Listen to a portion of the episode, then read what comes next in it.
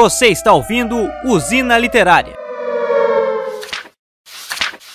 E aí, atômicos e atômicas, eu sou Pedro Gonçalves e esse é mais um episódio do Pesco Podcasts, mais um Usina Literária e novamente para falarmos sobre ficção científica. Será que gostamos desse gênero? Talvez muito. Então, seguinte, dessa vez é para falarmos sobre alguém que nós já comentamos aqui nos podcasts, que é o grande mestre da ficção científica, Philip K. Dick está aqui sobre o tempo desconjuntado, mas nós já temos um programa aqui sobre a diferença do livro de Philip K. Dick, Blade Runner, Android Sonho com Ovelhas Elétricas, para o filme de Ridley Scott, que foi ter a sua versão do diretor lançado só 20 anos depois. E tá aqui a versão do diretor. Quem tem interesse em saber as diferenças entre Blade Runner filme e Blade Runner livro de Philip K. Dick, pode procurar aqui nos episódios do podcast. Para quem tá no YouTube, não tinha vídeo ainda, mas todo episódio vinha em áudio aqui para o YouTube. Então pode procurar que tá um episódio bem explicativo, bem interessante sobre as diferenças livros e filmes. Mas falando sobre o Tempo Desconjuntado, livro de 1959, fantástico, fantástico livro. Ele foi precursor de muitos, muitos livros e filmes utilizando do solipsismo, já vou explicar o que é isso. Mas enfim, novamente temos Philip K. Dick criticando a natureza humana, a natureza da realidade. E é o que eu sempre falo, a questão também até sobre Black Mirror, falarei isso aqui num dos podcasts, mas é que ele não fala sobre a tecnologia.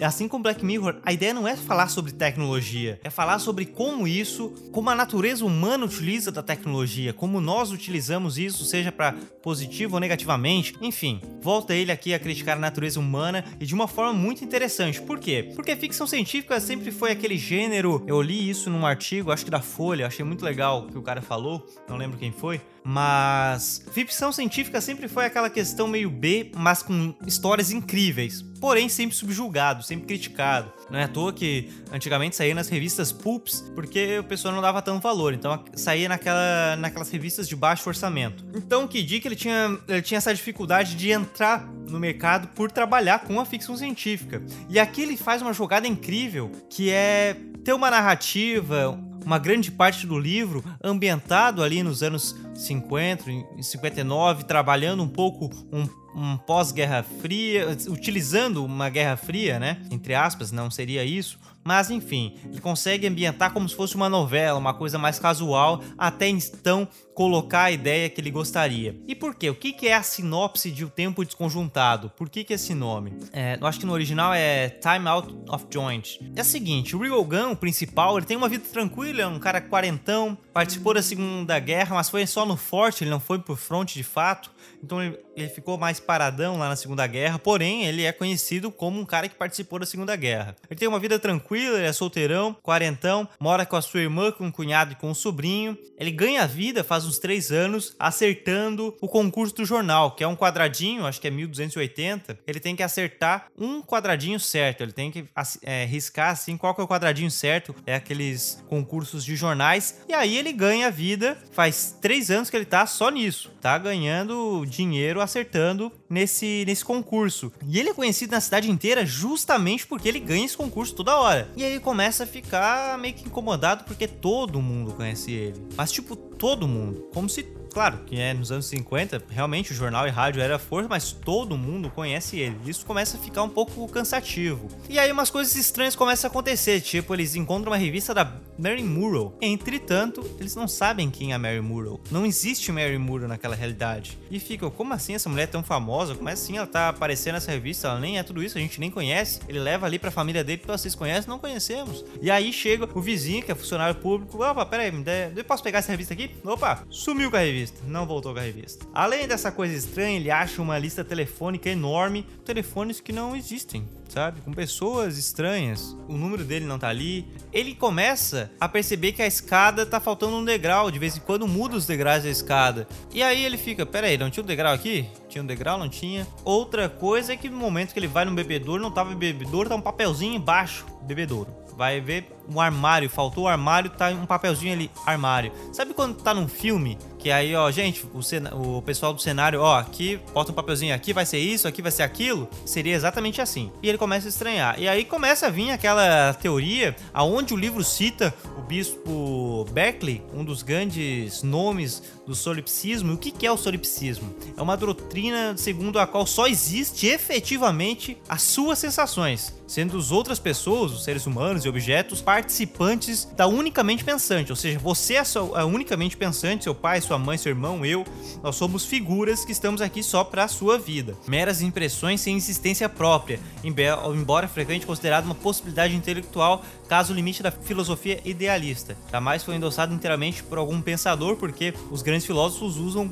falam que o solipsismo é uma esquizofrenia da filosofia. Isso não é aceito filosoficamente porque chega a ser uma ideia ridícula e absurda. Então eles falam que é um realmente uma esquizofrenia filosófica, mas o Bispo Beckley era, um, era o cara que divulgava de fortemente isso. E aí o personagem cita isso justamente porque começa a ter esse solipsismo. Pera aí, cara, todo mundo me conhece, todo mundo me quer aqui, eu só ganho, eu só eu que ganho esse concurso. Parece que a vida é feita para mim, sabe? E aí, como esse livro é realmente um precursor também dessa ideia, ele inspirou muitas coisas a trabalharem a ideia do solipsismo, sabe? Tem um momento que, que ele começa, ele tenta fugir e começa a acontecer umas coisas estranhas, ele tenta fugir daquela cidade, porque parece que ele só tá preso naquela cidade. E aí foi uma das coisas que Show de Truman, não adaptando nada disso aqui, mas trabalhando solipsismo, brinca também, consegue adaptar um pouco dessa parte, que é ele tentando fugir e sempre acontecendo alguma coisa. Essa parte, creio eu, que Show de Truman teve inspiração do livro porque é muito parecido mas trabalha com essa ideia de que só você é o centro do negócio e tudo funciona pra, pra, para si.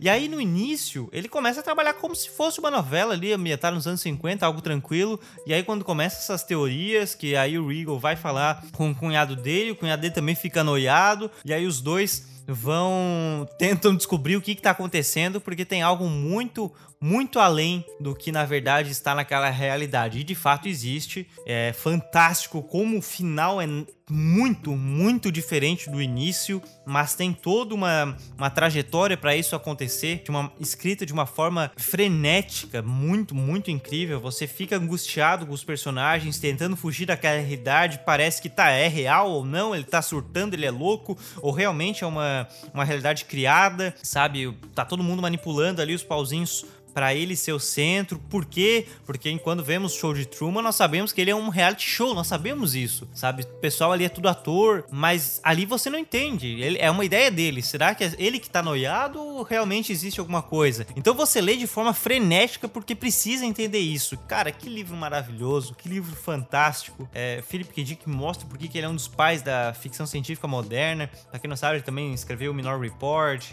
é, O Vingador Futuro, que teve o filme do Schwarzenegger enfim, cara, o cara é fantástico. Mas aí é que interessante porque ele era louco de fato. O Felipe. Dick ele era louco de fato.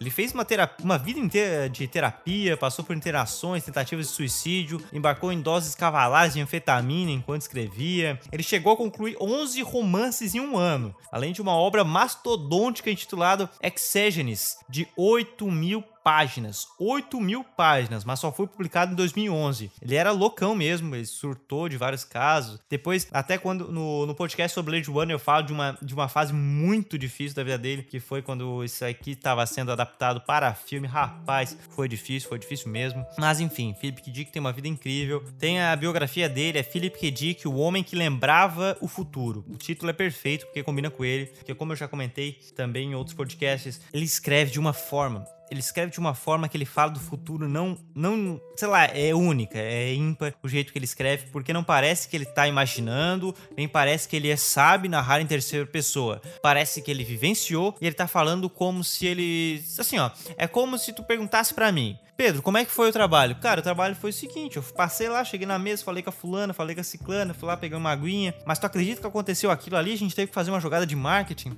É assim. Ele fala numa naturalidade que parece que ele vivenciou aquilo. Então, não, não chega a ser simples demais o jeito que ele escreve, mas chega a ser absurdo a naturalidade com que ele fala aquilo ali. E, e, é incrível, é realmente incrível, vale a pena. E o tempo desconjuntado chega mostrando a vida de Regal Gunn. E, cara, tem uma reviravolta, é uma. Dá vontade de soltar spoiler aqui, dá vontade de soltar spoiler, porque, meu Deus, que livro incrível, vale a pena. Se você ficou interessado, pesquisa, pesquisa sinopse, pesquisa um pouco mais sobre, porque esse livro é de uma importância tão grande também para ficção científica moderna, para a questão de, de, brincadeiras da realidade, brincar com a realidade, a questão de utilizar a ficção científica com solipsismo, tá aqui, ó. Tempo desconjuntado é uma, uma ideia ótima. E se você gosta do show de Truman, mesmo que não seja uma adaptação, mas fala essa ideia de uma realidade né, controlada, leia esse livro, pesquise, porque vale muito a pena, tá bom? Ó, encadernação tá linda, capa em alto relevo da editora Suma. As capas da editora Suma são incríveis, como eu já venho falando aqui há um bom tempo. É, nós falamos aqui também das, das encadernações de, de Stephen King, que é um outro louco que escreve 50 mil coisas por ano, mas enfim, não chega nesse nível, né, do Philip K. Dick. Mas as encadernações são lindas, tá lindo, a tradução tá maravilhosa, a tradução do Braulio Tavares também, que fez a mesma tradução do da Máquina do Tempo. A editora Suma tá de parabéns. Vou deixar um link promocional, você que tá interessado, vou deixar um link promocional aqui da Amazon para você comprar às vezes tem promoção, às vezes tem desconto e eu, claro, vou deixar o link para você aqui embaixo porque nós queremos que você consuma e ajude sempre, né? Maravilhosa, maravilhosa leitura. Enfim, espero que vocês tenham gostado desse episódio. Foi muito prazeroso, como eu falei, dá vontade de soltar spoiler, mas não vou fazer isso com vocês. Alguma dúvida, só deixe nos comentários que eu vou falar com o maior prazer, porque, meu Deus, Felipe K. É uma pessoa que eu, né, que eu admiro demais, são literaturas que, que eu tô, tô fascinado por essa questão de ficção científica. Espero que vocês tenham gostado desse episódio. Beleza? Muito obrigado para você que ouviu no seu play predileto, você que viu aqui pelo, pelo YouTube ou pelo Facebook. Enfim, um forte abraço, um beijo e até mais!